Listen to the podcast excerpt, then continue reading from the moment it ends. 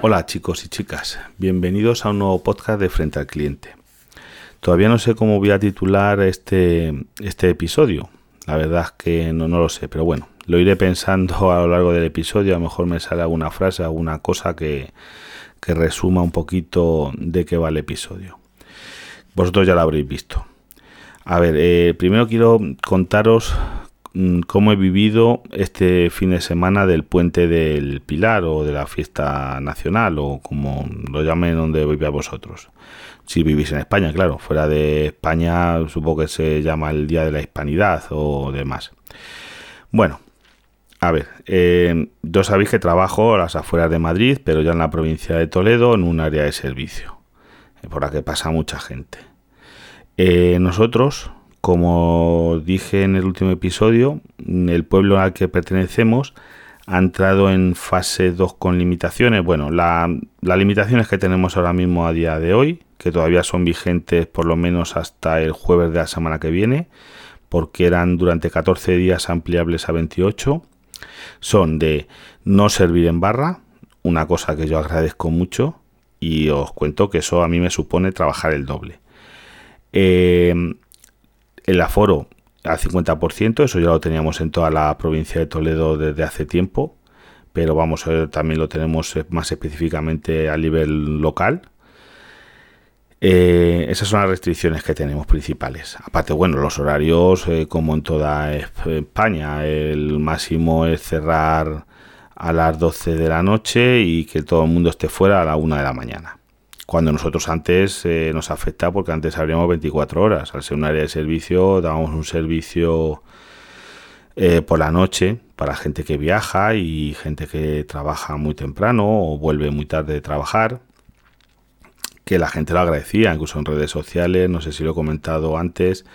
Eh, la gente nos ha dicho, jo, que faena, me estoy haciendo polvo y le hemos contestado, oiga, disculpe, pero nosotros no podemos hacer nada, lo sentimos mucho, pero pero no es un tema nuestro eh, de, local, es un tema nacional y de la ley es lo que dice que es una faena para el que está trabajando, porque hay gente que a lo mejor eh, se va al trabajo a las 3, las 4 de la mañana, y pues eh, paraban a tomar un café, a tomar, a desayunar, a tomarse una tostada, una cosita así, y ahora pues no, no lo pueden hacer. Claro. Bueno, a lo que vamos, vamos a ver. El fin de semana. El fin de semana ha sido caótico. Empezamos el jueves con que se suspendieron en Madrid por orden judicial las limitaciones que había. Eh, y vamos, también os digo una cosa, voy a hacer un inciso a esto.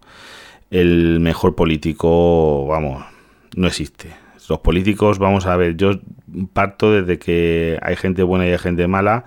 Los políticos, perdonadme, pero para mí son todos malos hay excepciones. Habrá, hay políticos buenos o medianamente buenos que intenten eh, hacer el trabajar por la comunidad o sociedad o como queráis decirlo, pero para mí, de entradas a primeras, lo siento mucho, mi premisa es que todos los políticos son malos y me tienen que demostrar lo contrario. Igual que se presupone a todo el mundo de inocencia, a estos no. Lo siento mucho, a todos los políticos les presupongo la culpabilidad y que me demuestren la inocencia sintiendo mucho porque esto es, aquí va cada uno a su interés, a mm, ver de trabajar en equipo, porque va a empezar las medidas, no las tenía que poner ningún político. Yo creo que las tenían que poner expertos. ¿Quién son esos expertos? Ah, eso es lo difícil y lo complicado, saber quiénes son esos expertos que realmente tengan un poquito de idea, porque no sé yo que sea Pedro Simón ni nada, pero realmente ahí sí que tenía que haber un equipo de gente competente, alejada de la política, que fueran los que tomasen las decisiones médicas y sanitarias, porque yo creo que los políticos no están preparados.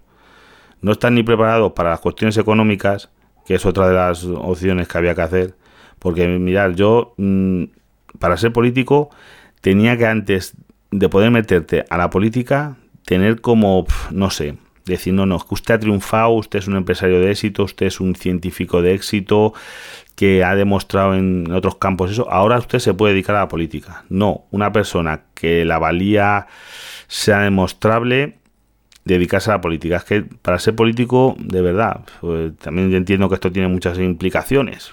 Pero vamos, eh, tenía que ser decir, no, no, usted me tiene que traer aquí de gente que diga, esta es una buena persona, el ser buena persona y trabajar por, la sociedad y por la comunidad, no para las que yo veo que todos trabajan para sus fines políticos y todos vistos en la reelección, en el partido y ese tipo de cosas, y no en decir vamos a hacerlo mejor para, para España, para la comunidad, para el ayuntamiento.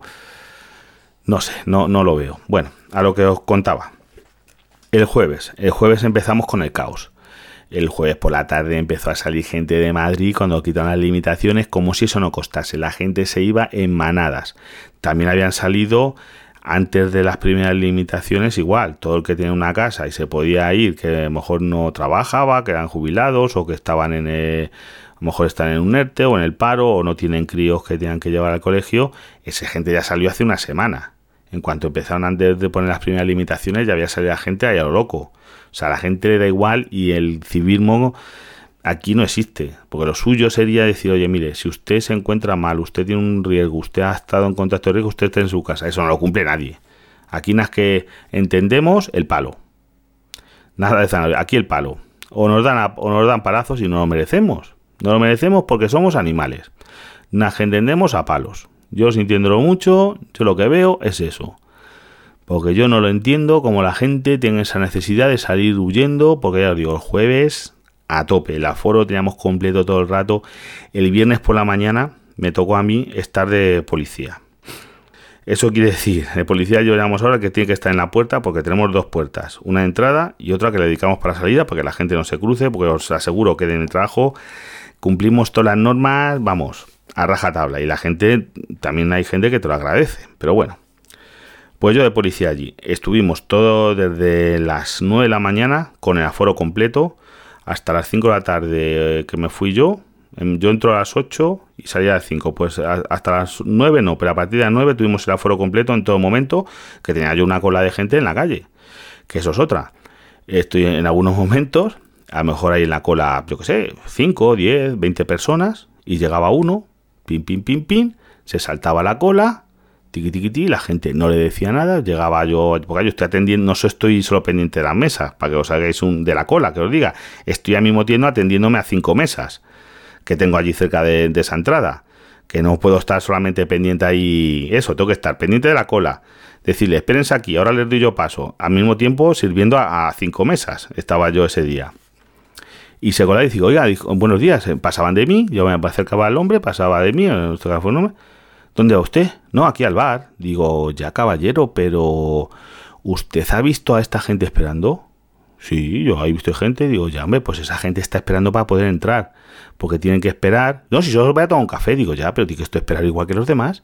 Tome usted un café o cuatro, porque le tenemos que asignar una mesa. Si solo quiero tomar un café en la barra, digo, no, la barra está cerrada, caballero, que lo ponen los carteles que tiene usted en el exterior del local, en el interior, pero es que aparte de eso, toda esa gente que está ahí, sí, hombre, voy a esperar yo en un bar. Digo, pues sí, caballero, o espera usted o puede ir a usted a otro sitio. Y vamos, así pero discusiones, y no te digo que ha sido con este tono, tonos bastante peores. O de que te descuidaba, mejor estaban teniendo una mesa y, entraban. Y, claro, llegaban al, el final del local y mis compañeros le volvían para atrás porque había mandado yo a alguien que no tenía ninguna mesa libre para sentarlos. Y no se puede tener a nadie esperando sin las mesas que tenemos el 50% de las mesas, como es el 50% del aforo. Y decirle, oye, pero usted quién la manda a pasar. No, yo que he entrado, digo, pero oiga, no ve que hay un cartel aquí que le digo, esperen aquí, que tenemos puesto unos atriles, un cartel bien hermoso, esperen aquí a que le asignen su mesa. Pues la gente, como no estuviera así de policía, pues se me, se me saltaban. Mira, había incluso un, un sargento de la Guardia Civil tomándose algo, el hombre de paisano, estaba fuera de servicio, en una de las mesas que estaba teniendo yo, allí cerca de la puerta, diciendo, mira, qué paciencia tienes, digo, mira, más que el santo jo, porque me dan muchas veces ganas de coger una estaca y liarme a estacazos, de verdad. No os podéis saber el estrés de eso, de, que pasarían, ya digo, es que estuvo el aforo porque la gente salía a lo loco. Eso sí, fue llegar las 4 de la tarde, como las 3 de la tarde pusieron los controles en las carreteras y a todo el que no tiene una casa justificada le daban la vuelta para su casa, en la autovía que cortaron. Oye, fue aquello mano santo. A partir de las 4 y pico, por ahí las 5 ya media yo, ya se calmó la cosa ya, porque todo el que no había salido le estaban mandando, ya a partir de esa hora pues ya se veía gente que volvía de trabajar, de fin de semana, gente que a lo mejor trabaja en Madrid, pero tiene su residencia, yo que sé, en Cáceres. Y volvían, ya eran trabajadores y cosas de esas, y me dijeron, no, no, si nos han parado, pero oye, nosotros volvemos a nuestra residencia desde el trabajo y claro, esto está permitido, porque a lo mejor son gente que trabaja toda la semana en Madrid y el fin de semana pues vuelven a sus residencias. Pero digo, a lo loco. En cambio ya el sábado, el domingo, eh, pues oye, una cosa pues normal, la cosa bastante más tranquila, porque la gente ya, ya había dejado de salir, pero vamos, yo, yo es que no lo entiendo. Yo ¿Qué necesidad hay como están las cosas? Tantas. Bueno, y, también os digo otra cosa. Es que el contagio yo con no salir, eso también es otra cosa. Digo, mm, se va a evitar. Porque claro, si yo no puedo salir de la, por ejemplo, de Madrid capital, pero me puedo mover por todo Madrid y me da lo mismo, yo lo voy a contagiar igual. No contagiaría eh, al de Cáceres, pero contagiaría a los otros de Madrid. Es que no, no lo sé. Yo que ese tipo de limitaciones no las entiendo, porque yo lo que entiendo es la precaución, porque ahora os cuento otra historia. Vamos a ver, eh, en el trabajo tenemos las normas de la empresa de que hay que llevar en todo momento mascarilla. Yo, por ejemplo, las cumplo. Casi todo, yo creo que todo el mundo durante el trabajo lo cumple, pero luego hay momentos de relax. A ver, nosotros eh, tenemos una comida en el trabajo. O sea, tú tienes, o si trabajas por la mañana, eh, comes a las 12 de la mañana, más o menos, antes de abrir el restaurante. Y por las tardes, pues a partir de las 5 que se cierra el restaurante, tienes derecho a una comida. Si trabajas en el turno de tarde, tú tienes derecho a una comida o por la mañana o por la tarde. Depende en qué turno trabajes. Pues la empresa dice, oye, vamos, dice, nosotros comemos en el salón, el salón está cerrado al público, entonces usamos las mesas de, de, uno de los salones para comer eh, como comedor del personal. Eh, antes, pues eh, comíamos, pues a lo mejor montamos una mesa larga y comíamos 5 o 6, porque en cada turno, pues a lo mejor durante el turno de mañana hacemos dos turnos de comida porque no podemos comer todos a la vez. Y entonces, pues hacemos un turno primero de 5 o 6 y otro segundo turno de los mismos desde que apareció el COVID, pues nos dijeron, oye, mira, come cada uno una mesa, porque para comer te tienes que quitar la mascarilla y estás en contacto con otras personas muy cerca. Entonces, oye, como mesas tenemos de sobra, come cada uno en una mesa. Pues hay gente que se lo salta. Yo, para ser más concretos, el, el miércoles por la tarde estaba yo comiendo, aunque ya por la tarde comemos a las 6 de la tarde, y le estaba diciendo a unas compañeras de la cocina, oye, porque estáis comiendo juntas? No, si no pasa nada, no sé qué, no sé cuánto. Digo, bueno, no pasa nada. Eh, no, nosotros no tenemos miedo. Digo, hombre, yo no tengo miedo. Pero como os he contado aquí en otras ocasiones, yo no tengo miedo por mí, sin ni gota.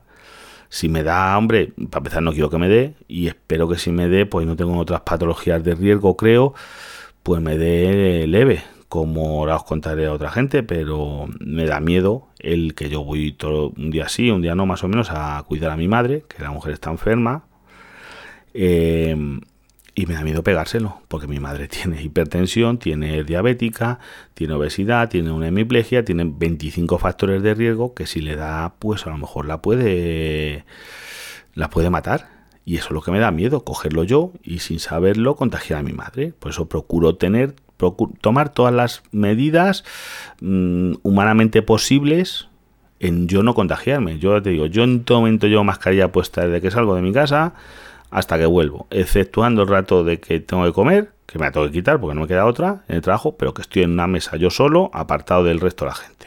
Vale.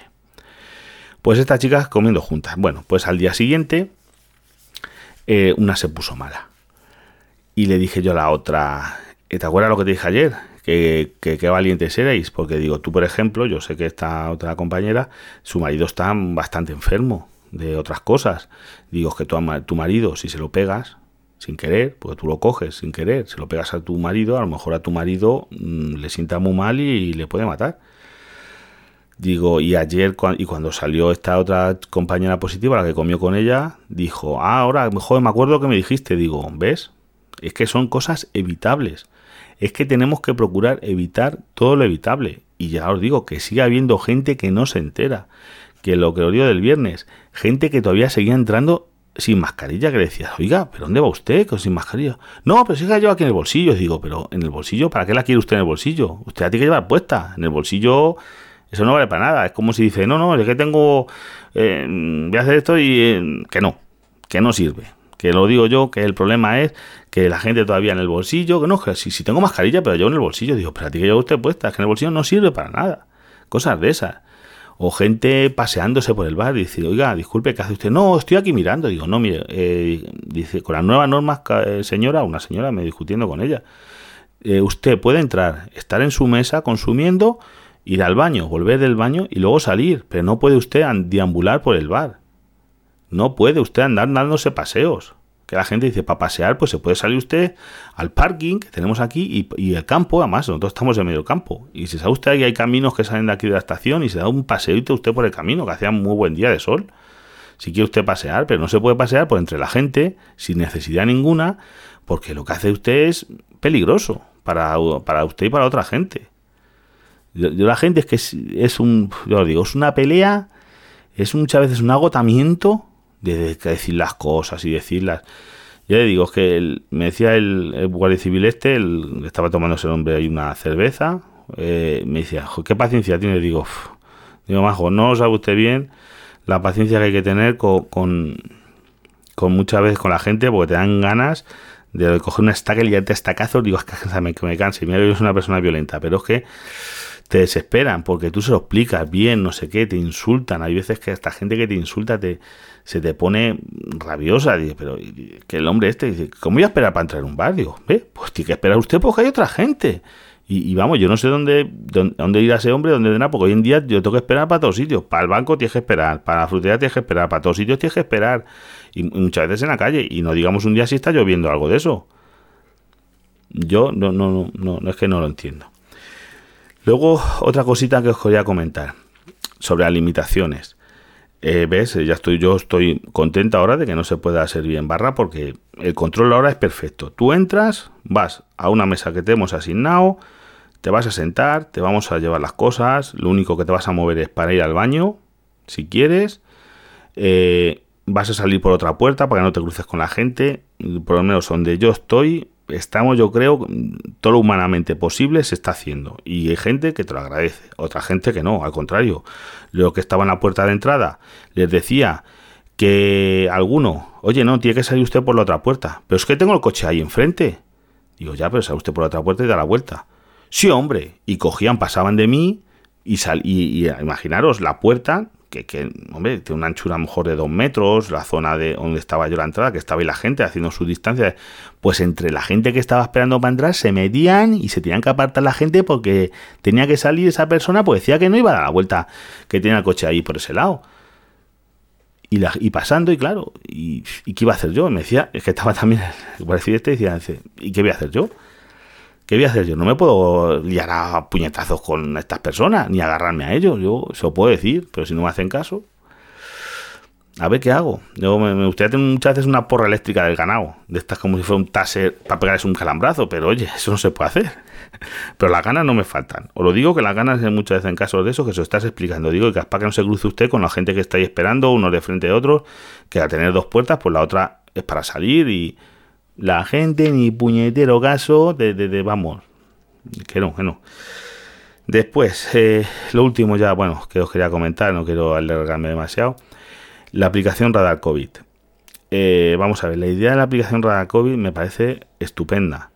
La aplicación mm, espero que funcione perfectamente, pero vamos a ver, yo, esto también es un llamamiento que os hago, a ver si vosotros conocéis algún caso de alguien que haya estado enfermo, de alguien que, haya dado positivo hace no mucho.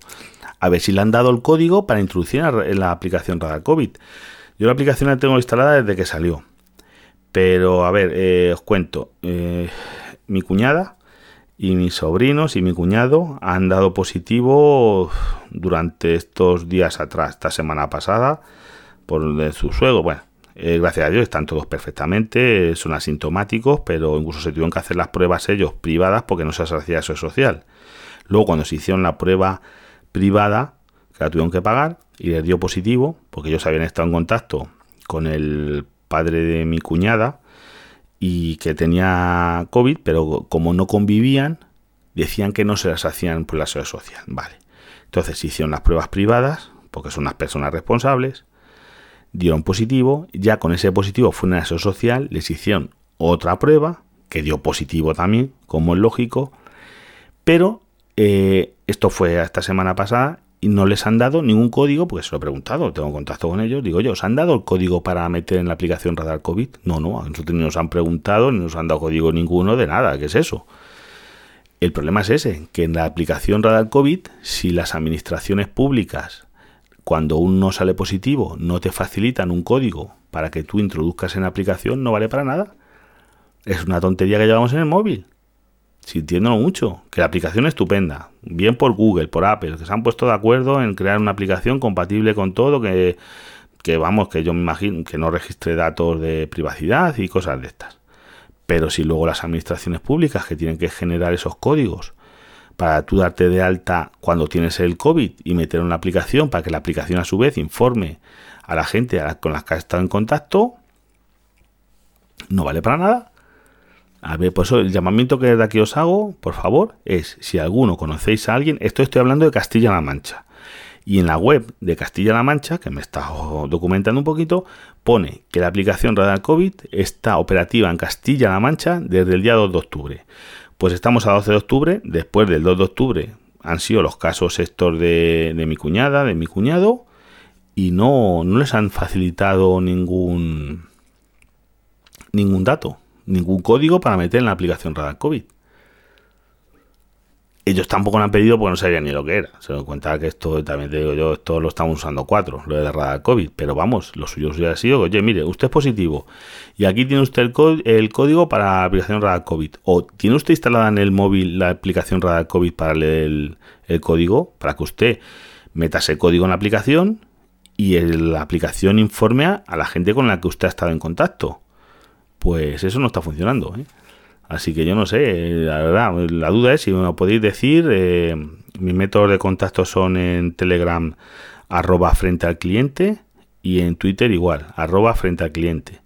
O el email frente al cliente, todo junto en todas, eh, arroba gmail.com. de verdad, decírmelo porque así lo digo en el próximo capítulo, porque yo creo que esto yo todavía no conozco a nadie que le haya llegado, vamos, ya que le hayan dado el código para meterlo en el radar COVID, o alguien que teniendo instalado el radar COVID le haya notificado, oye, ¿ha estado usted en contacto con alguien? Eh, hágase la prueba, que es lo que te, te dice el radar COVID. El radar COVID te dice, ha estado si te da positivo, o sea, tú has estado en contacto con alguien. El radar COVID ha registrado que tú has estado en contacto con esa persona. Y esa persona sale positivo, cuando esa persona meta el código en el radar COVID, el radar, la aplicación radar COVID te va a decir, oiga, ¿ha estado usted en, contacto con una persona positiva? Y pónganse en contacto con sus autoridades para que le hagan la prueba. Más o menos es eso, si no lo he entendido mal, vamos, lo que yo entiendo, pues eso no, no está funcionando.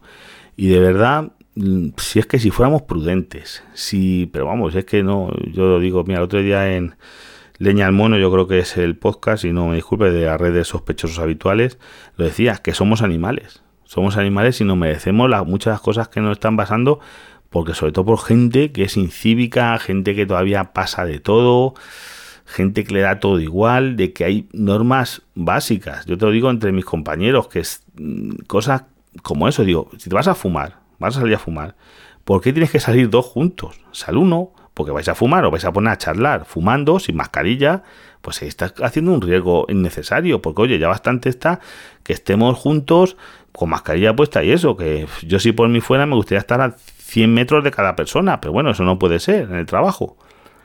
Igual que de la gente, vamos, la gente, yo siempre lo digo, que es que realmente esto lo hace una de cada, cada 50 o 60 clientes. Yo voy a tomar el nota, ¿qué manía tienen en cuanto llegan a la mesa quitarse la mascarilla? Espérate a que te tome nota. Puedes hablar conmigo con la mascarilla puesta para decirme, preguntarme por un plato o, para que yo te tome nota. No necesito que te quite la mascarilla. Yo no soy, gracias a Dios, no soy sordo y no necesito leerte los labios. ¿Sabes? Quédate hasta que yo te haya traído la comida y te deje comer, quédate con la mascarilla puesta. Pero esto ya digo, esto no lo respeta. Vamos, uno de cada 99. Uno de cada 99 personas está respetando eso. Y todavía sigue habiendo gente que te llama, que aquí las límites son 10 personas por mesa en Castilla-La Mancha o en Toledo concretamente, y todavía sigue habiendo mesa, gente, no, que somos 14. Digo, caballero, no se puede. Hombre, pues nos pones en dos mesas. Digo, no se puede.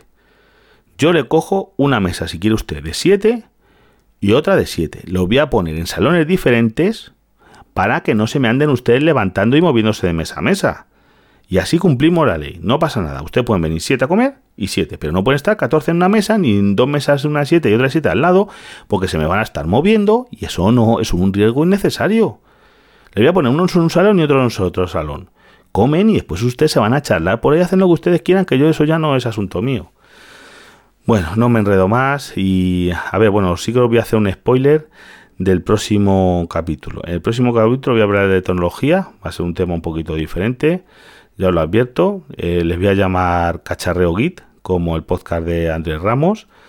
Eh, no os asustéis, pero bueno, es que voy a hablar un poquito de una ayuda que me ha prestado él con un equipo y cositas de, tecnología para también liberarme un poquito de esto de, de, la tensión que tenemos todos los días, porque ya os digo, en los trabajos como el mío es una lucha constante. Yo, al que estáis frente al público, al frente al cliente, como es el título del podcast, con la situación que tenemos hoy y sobre todo en los sitios de hostelería, mira, de verdad, todo mi apoyo, porque a poquito tenéis que tener las peleas que tengo yo y es que muchas veces es desesperante. Es cosas que dices, pero qué necesidad, qué ganas de molestar, qué ganas de la gente de no respetar con lo facilito que es son normas facilitas y también dio mucha culpa se le ha hecho a los políticos porque la gente la tiene mareada. Hoy no salga, mañana sal, hoy el sexto, mañana lo otro. Mm, eh, sigo pensando lo mismo que desde el principio. Se desescaló demasiado rápido y hubo cosas que no se dejaron claras desde el principio. Por ejemplo, la hostelería se hubiera dejado claro, mire, las barras se van a eliminar, solo va a ser servicio en mesa para que la gente no se junte tanto, los aforos se van a quedar en esto. Cositas de esas hubiesen sido, pero desde el principio y para todo el mundo, para Madrid, para Cuenca, para mm, Ceuta, para Melilla, para cualquier sitio, hubiesen sido unas normas las mismas, porque en otros países están igual. Ahora en Irlanda, que si abren los restaurantes cerrados, las cafeterías de 6 de la mañana a 6 de la tarde, no se puede servir alcohol, alcohol solo en el exterior. Mm, en París también creo que van a cerrar los bares. Son cosas que yo creo que si desde el principio se hubieran pensado un poquito mejor, hubiera sido más fácil. Bueno, que me enrollo como una persiana. Hasta otro día y, ya digo, por favor, si os ha funcionado el COVID, si os han mandado alguna, un código, si conocéis a alguien que se haya puesto enfermo y le hayan facilitado el código, por favor decírmelo, porque es que yo creo que eso no está funcionando por culpa de las administraciones. Y de verdad me interesa saberlo. Podría decir por Twitter, por favor, o por Telegram, decir, mandarme un mensajito, oye, a mi primo le han dado el código. O a mí yo tengo instalada la aplicación y me llegó el aviso de que había estado en contacto con alguien. Porque yo es que no me lo creo. Y por eso quiero confirmarlo. Nada más chicos. Hasta otro episodio.